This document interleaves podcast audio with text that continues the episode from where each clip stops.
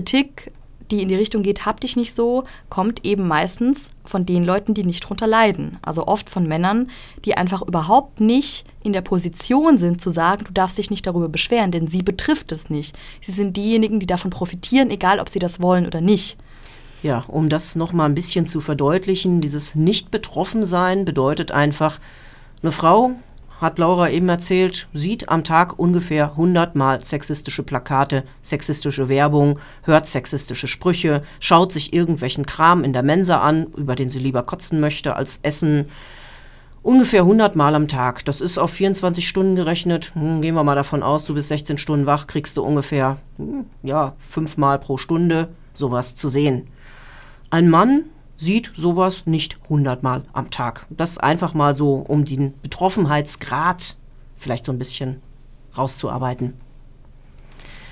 Ja, und ähm, also man, ein Mann mag das vielleicht hundertmal am Tag sehen, aber ich musste mir in, im Zuge dieser ganzen Diskussion auch häufig mal anhören, wenn ich dann sagte, naja, Jungs, ist das für euch nicht auch irgendwie scheiße? Ihr werdet hier irgendwie zurückgesetzt auf eine Position, in der ihr eigentlich, in, den, in der euch alles egal ist, das ist Titten und Arsch.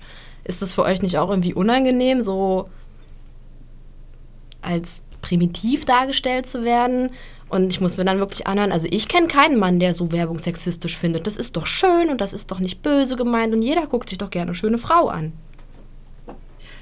Ja, das ist leider genau, wo, sag ich mal, die Nichtbetroffenheit auch einsetzt. Ist ja alles schön, ist ja alles gut. Nur dass es vielleicht den Leuten, den Frauen, die so dargestellt werden oder die sich so reduziert sehen, vielleicht ein bisschen auf den Keks geht, permanent an einem solchen schöne Frauen-Mittelpunkt da gemessen zu werden. Das ist dann die andere Seite, die wird dann halt nicht gesehen. Ne? Weil wo schöne Frauen sind, gibt es ja auch hässliche.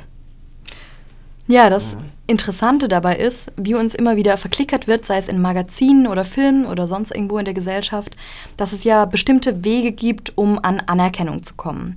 Und offiziell wird dann natürlich oft von sowas gesprochen wie Bildung und Job und Karriere. Also ob das jetzt erstrebenswert ist, sei jetzt mal dahingestellt. Da können wir vielleicht an anderer Stelle mal drüber reden. Aber wenn man nur mal die gängigen Zeitschriften zum Beispiel aufschlägt, lässt sich da einfach sehr schnell ableiten. Für Männer ist der Weg zur Anerkennung, ich bin erfolgreich in meinem Job oder durch Geld, dann bekomme ich eine schöne Frau, dann habe ich Anerkennung und dann bin ich glücklich.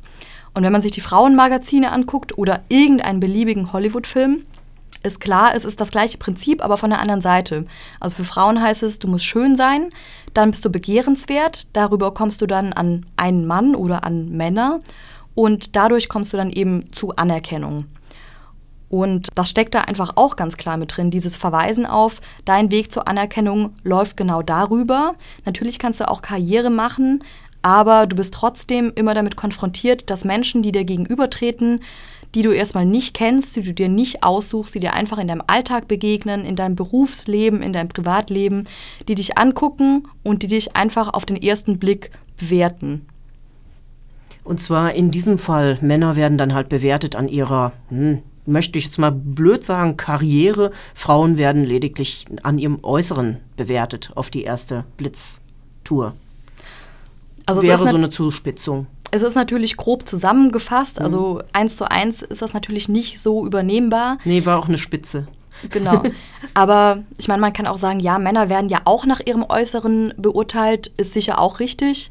Ein Mann kann auch schön sein, attraktiv sein, aber es wird nie sein Hauptattribut sein. Hm. Es wird nie das sein, worüber er sich komplett profiliert oder was ihm den Einstieg in manche gesellschaftlichen Felder sichert oder eben verwehrt. Ja, also wir kommen jetzt vom eigentlichen Thema der Tütenaktion, wo es um eine immerhin sehr lasziv guckende Frau mit einem merkwürdigen Schriftzug im Schritt ging, ziemlich weit ab in allgemein sexistische Diskussionen, die auch sehr spannend ist.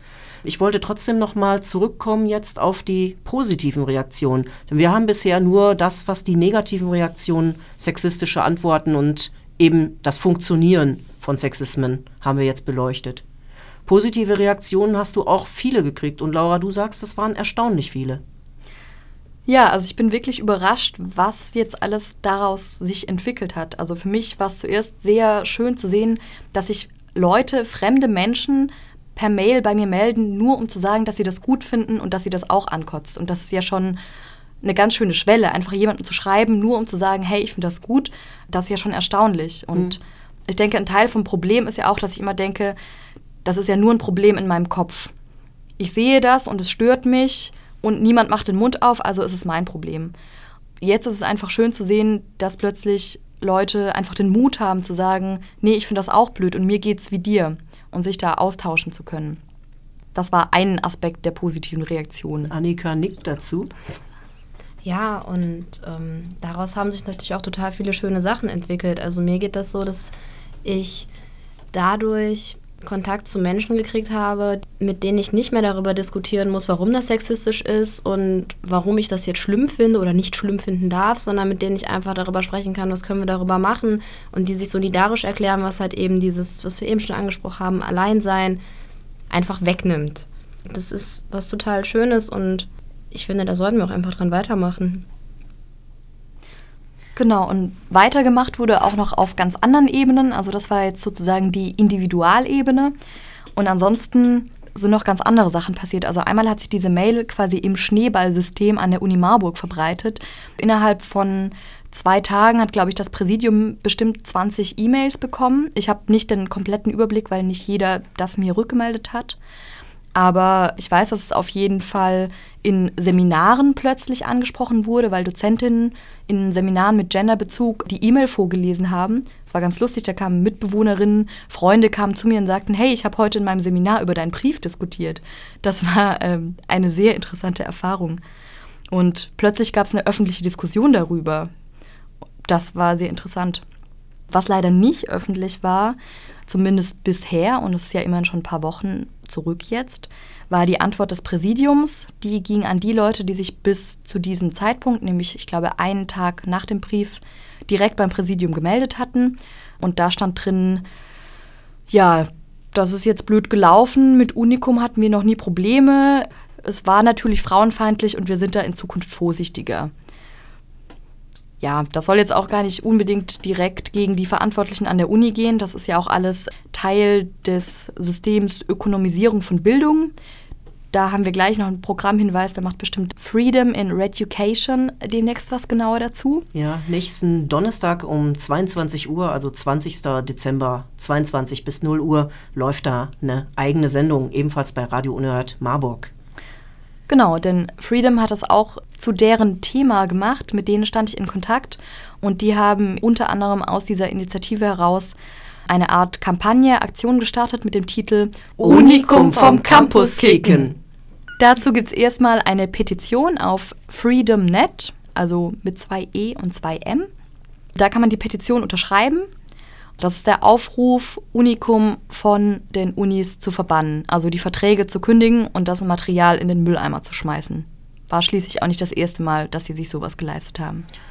Ja, ähm, es war aber angeblich noch nie ein Problem da, wie ich eben geschlossen habe aus deinem Text. Und diese ganze Geschichte mit der Unikum-Tütenaktion ist ja eine Sache, die nicht nur in Marburg läuft, sondern die bundesweit stattgefunden hat.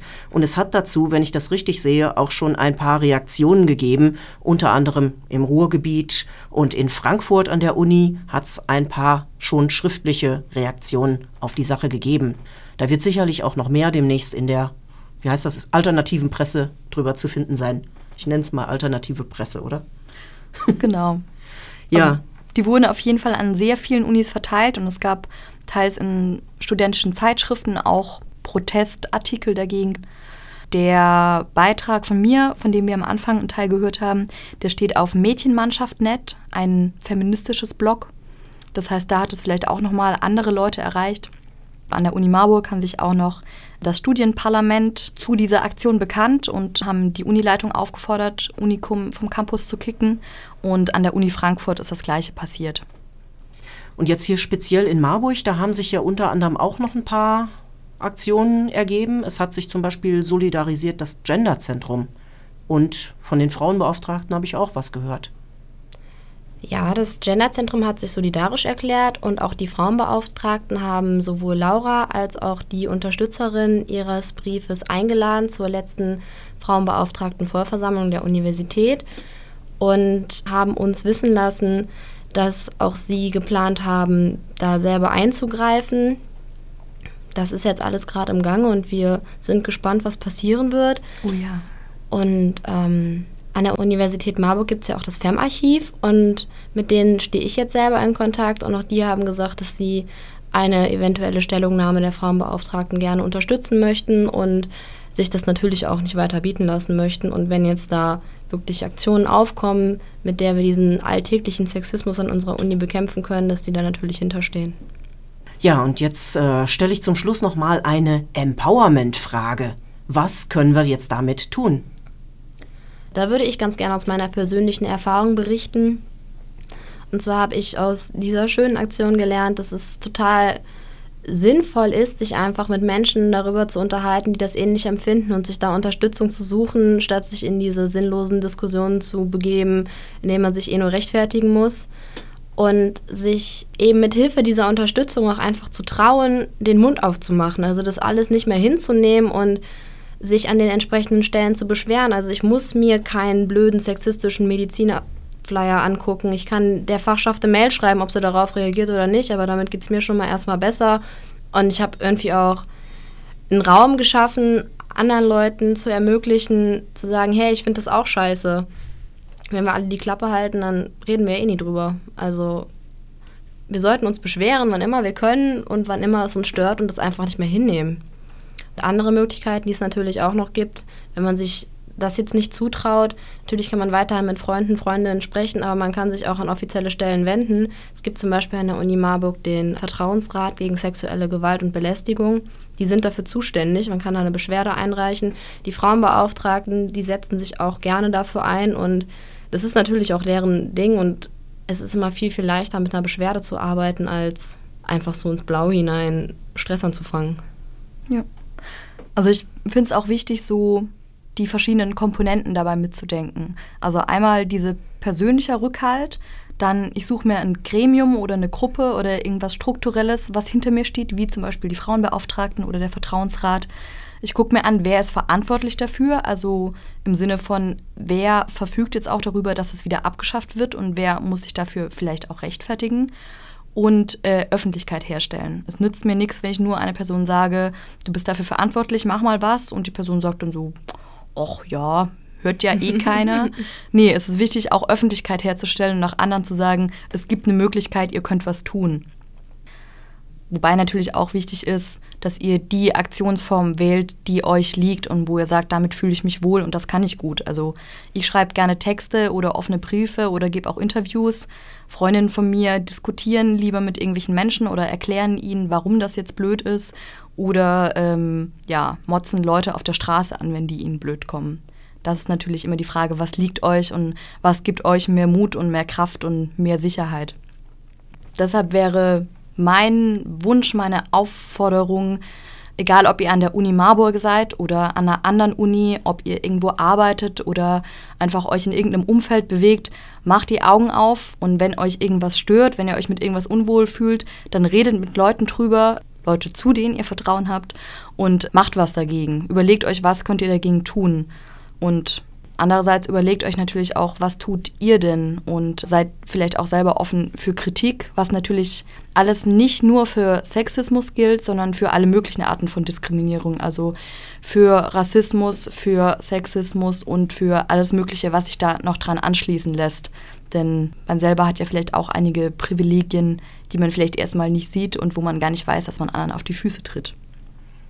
Ja, wer jetzt Lust bekommen hat, ebenfalls mal den Mund aufzumachen und sich zu beschweren oder eine für ihn geeignete Aktionsform zu wählen oder für sie geeignete Aktionsform, dem wollen wir jetzt noch ein paar Kontaktadressen geben. Ja, in diesem konkreten Beispiel ist eine wichtige Kontaktadresse äh, die von Freedom www.freedomnet, also F-R-E-E-D-U-M-M. Da findet ihr eine Petition Unikum vom Campus kicken, die ihr eben unterzeichnen könnt, um zu zeigen, dass ihr auch keine Lust auf diesen Tütenscheiß habt. Und wo ihr auch eben weitere Entwicklungen nachverfolgen könnt und die sich bestimmt auch freuen, wenn ihr sagt, unsere Uni hat sich jetzt auch gerade dagegen gewendet oder ähnliches. In dieser Angelegenheit und zum Thema Sexismus auch im Allgemeineren findet ihr Kontaktdaten und weitere Gedanken, Stellungnahmen, Fragen auf heterosexismushacken.blogspot.com blogsport.de, also mit R. Und ansonsten freue ich mich auch über Kommentare, Anregungen, Fragen und ähnliches. Ähm, genau, wenn ihr Kontakt mit mir aufnehmen wollt, dann schreibt mir gerne an laurahackt.riseup.net. Herzlichen Dank, Annika und Laura, und vielen, vielen Dank für dieses sehr empowernde Interview.